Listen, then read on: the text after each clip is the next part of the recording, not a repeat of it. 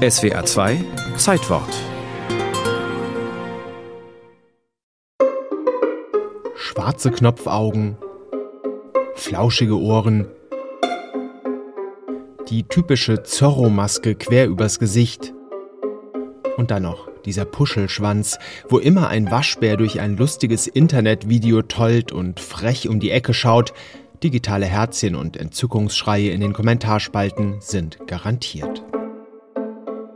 Doch das tapsig harmlose Äußere täuscht. Der Waschbär, ursprünglich in Nordamerika zu Hause, ist ein ziemlich wilder Geselle, ungestüm, anpassungsfähig und seit Jahrzehnten auf Ausbreitungskurs quer durch Deutschlands Wälder, Obstwiesen und Siedlungen. Einer der Ursprünge seines Siegeszuges, der Edersee in Nordhessen. Am Vormittag des 12. April 1934 schleppen Waldarbeiter am Südufer des Stausees zwei Kisten in den Wald, in jeder ein Waschbärpaar. Die Arbeiter stellen die Kisten zwischen den Bäumen ab, öffnen sie vorsichtig und entfernen sich. Den vier Waschbären steht der Weg in die Freiheit offen. Sie werden hier eine neue Heimat finden.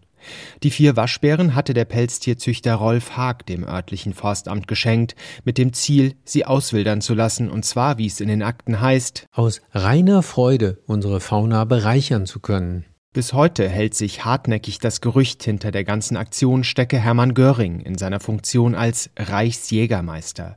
Quellen, die das belegen könnten, sind bisher allerdings nicht aufgetaucht. Die Freilassung am Edersee im April 1934 gilt als eine der Keimzellen der heutigen deutschen Waschbärpopulation. Es ist aber zu vermuten, dass auch außerhalb des Ederseegebietes vielfach Waschbären gehalten wurden in Pelztierfarmen und die dann auch teilweise freigelassen wurden, sagt der Wildbiologe Ulf Hohmann, der schon seit Jahren zu Waschbären in Deutschland forscht.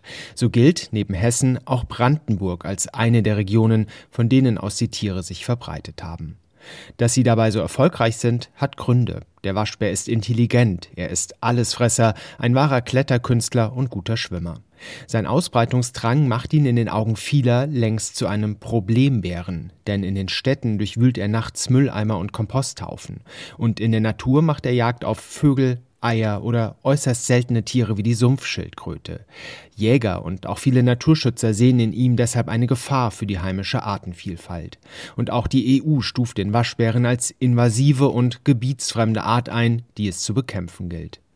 Ulf Hohmann allerdings findet, man dürfe das Tier nicht zum Sündenbock machen. Die Sumpfschildkröte leidet nicht unter dem Waschbär, sondern die Sumpfschildkröte leidet unter dem Verlust an Lebensräumen. Das heißt, wir Menschen sind es eigentlich, die diese Tierart an den Rand der Ausrottung gebracht haben. Und der Waschbär ist im Grunde genommen nur noch so der allerletzte Sargnagel. Lokal, zum Beispiel in Naturschutzgebieten, könne das ein Problem sein. Im Großen und Ganzen sei der Waschbär aber keine Gefahr für die Artenvielfalt. Das sehen die Jäger in Deutschland ganz anders. Sie haben den Waschbären zu einer Art Lieblingsfeind erkoren. Über 200.000 Exemplare haben sie zuletzt innerhalb eines Jahres erlegt, viermal so viele wie ein Jahrzehnt zuvor. Auch in Baden-Württemberg und Rheinland-Pfalz steigen die Abschusszahlen, wenn auch noch auf niedrigem Niveau. Auf der Internetseite des Deutschen Jagdverbandes heißt es Demnach ist die Jagd mit Falle und Waffe das wirkungsvollste tierschutzgerechte Instrument, um die Ausbreitung einzudämmen. Aber lässt sich die Ausbreitung des Waschbären überhaupt noch eindämmen? Nein, sagt Ulf Hohmann. Der Waschbär ist dermaßen erfolgreich in Mitteleuropa, dass die Idee, man könne ihn wieder loswerden, eigentlich etwas absurd erscheint. Deswegen verstehe ich auch nicht ganz diese Debatte. Die Antwort hat der Waschbär eigentlich schon längst gegeben. Und diese Antwort lautet, fast 90 Jahre nach der Freilassung am Edersee. Er ist da und er ist gekommen, um zu bleiben.